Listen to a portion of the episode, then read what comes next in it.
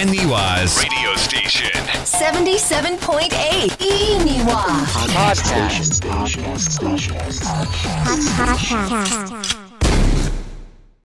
FME にはポッドキャストをお聞きの皆さんこんにちは北海道恵庭市在住の児童書作家高杉立花です今回は2023年12月13日にポプラ君ノベルから刊行となった内緒の未来日記本当の声を知らない私と二人の王子様についての制作秘話などをお話しします。せっかくなので今回もポッドキャストで聞いてくれている方だけに教える。内緒の未来日記本当の恋を知らない私と二人の王子様の高杉先生的キュンなポイントを教えてください。えー、1巻はですね壁ドン2巻はダブル壁ドンが日記の指示で出てくるんですけれども、えー、3巻はなんとバック壁ドンとバックハグが出てきましてそちらがキュンポイントです。バックハグとバック壁ドン。はい。いやどちらもかなりもう想像しただけでキュンキュンしてしまいますがそのあたりも楽しみに読んでほしいなと思います。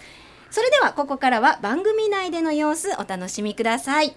最後にはポッドキャストだけの裏話があります。お楽しみに。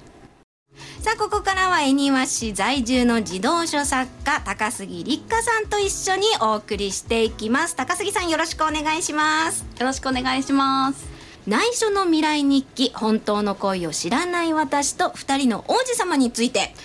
最新刊3冊目ですね。こちらのあらすじ見どころなど教えてください。はい、えー今回の主役は一巻の主人公キノのクラスメート。おしゃれが大好きな間宮志保ちゃんです。えー素敵な恋がしたいけど本当の恋を知らなくて恋に恋してる中一女子です。そんな志保に未来日記が届くのですがなんとお相手が2人も現れます。うん。タイプが正反対のイケメン2人と会うたびに志保の思いは揺れてしまって果たして志保と2人の男子は未来日記の通り恋に落ちるのか？志保はどっちを選ぶのか？最後には未来日記に書かれている通りお別れしなければいけないのか、えーそんなところに注目していただきたいんですが、えー、と1巻の主人公キノとシュートそして2巻の主人公ユーナと春日も登場します。またあの読者さんに募集した、あなたに届いてほしい未来日記というのがお話の中に出てきますのでこちらも見どころです。お読者さんが考えた、まあ、自分に届いたらいいなと思う未来日記のシチュエーションがはい今回本の中に入っているということなんですね。いやどんな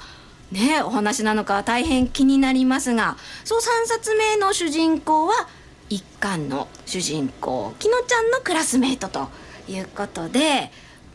ね、今までの登場人物もね出てくるのでこれもね楽しみに読んでいただきたいですが、まあ、今今までのシリーズという話がありました。ぜひね今までのシリーズについてもねちょっと紹介してもらえますか？はい。1冊目は恋愛嫌いなキノと突然転校してきた誰にでも不機嫌な塩男子シュートのお話で2冊目はオカルトが大好きで人間嫌いなユーナとお忍びで田舎町にやってきたコミュ力高めな大人気芸能人の春日のお話です。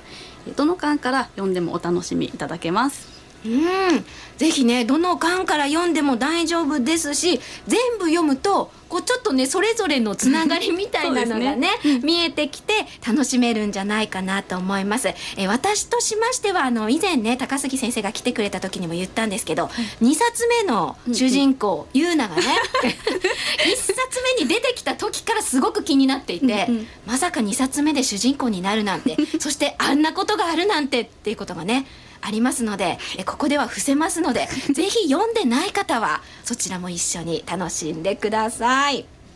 さあこの両作品のはい。販売状況ですがどうなってますか、はい、恵庭市内では内緒の未来日記は現在岡本書店恵庭店さんで販売中です、えっと自動書のコーナーの他に棚一面の高杉立花コーナーも作っていただいておりますので、うん。すぐ見つかるかと思います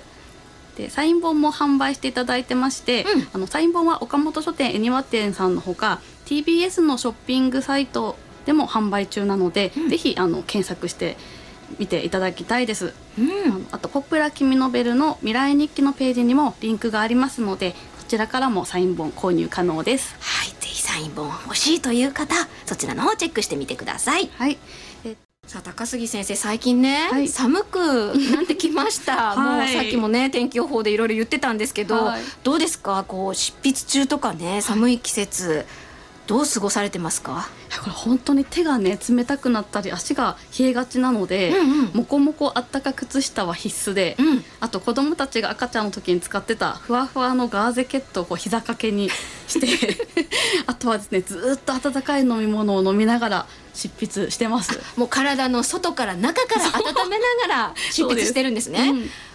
もうお子さんたちが赤ちゃんの時に使っていたふわふわのガーゼケット、はい。なかなか高杉先生物持ちがいいと。ね、すごい可愛いいからね、うん。なんかこれ子供たち使わなくなったら私のものにしようと狙っていました。手に入ったということで、はい。ぜひね本当風邪などひかないようにね次の作品に向けてもまたえー頑張ってほしいと思います、はい。それでは最後にラジオをお聞きの皆さんへ高杉先生からメッセージお願いします。はい、2023年は4つのレーベルから5シリーズ合計13冊刊行していただきました。えー全部読んでますというお手紙をいただくこともありとっても嬉しく励みになっています。えー今年最後にお届けするこの2冊内緒の未来日記と消えたい私は君と出会えても心を込めて書きましたのでどうぞよろしくお願いいたします。お子さんやお孫さんのクリスマスプレゼントにもぜひと思ってます。また岡本書店恵庭店さんは今年からブックサンタの、え参加書店になりました、ブックサンタはあなたが選んだ本をサンタクロースがさまざまな事情で大変な境遇にいる子どもたちに届けるという取り組みです。12月24日までブックサンタに参加することができますのでえー未来日記と消え君はどちらもどの巻から読んでも楽しめるように作っていますのでぜひブックサンタしていただけたら嬉しいですブックサンタの、えー詳細はホームページでご確認ください。はいありがとうございました。もうどんどん新しい作品をね執筆している高杉先生ですのでまた今回の2冊、えー次の予定もまたねスタジオでお話聞けたらなと思っています。さて高杉先生ポッドキャストでここまで聞いてくれた方にここだけの裏話があるんですよね。はい、え実は相手が2人のシチュエーションを書くのは初めてでした、えとっても楽しかったんですけれども、えーとダンスが上手で優しいけどちょっと軽い流星と名門校の秀才で超クールな大河どっちもそれぞれかっこよくっていい子で資本のように最後まで悩んでしまいました。あとつい筆が乗ってしまって書きすぎてしまいまして最後に23ページ削りました。あの23ページっていうとかなりのボリュームなんじゃないかなと思うんですが、まあ、そんな中どんなエピソードが削られたのかものすごく気になるんですが。それがエピソード自体は削ってなくって、あのなくても大丈夫そうな描写を削ったらあの意外といい感じに読みやすくなったので結果的に良かったかなという感じなんですけれどもひたすらこう文字数を数えてページ内に収まるように調整しながら削るという細かい作業は結構大変でした。でもまあ今となっては楽しい思い出です。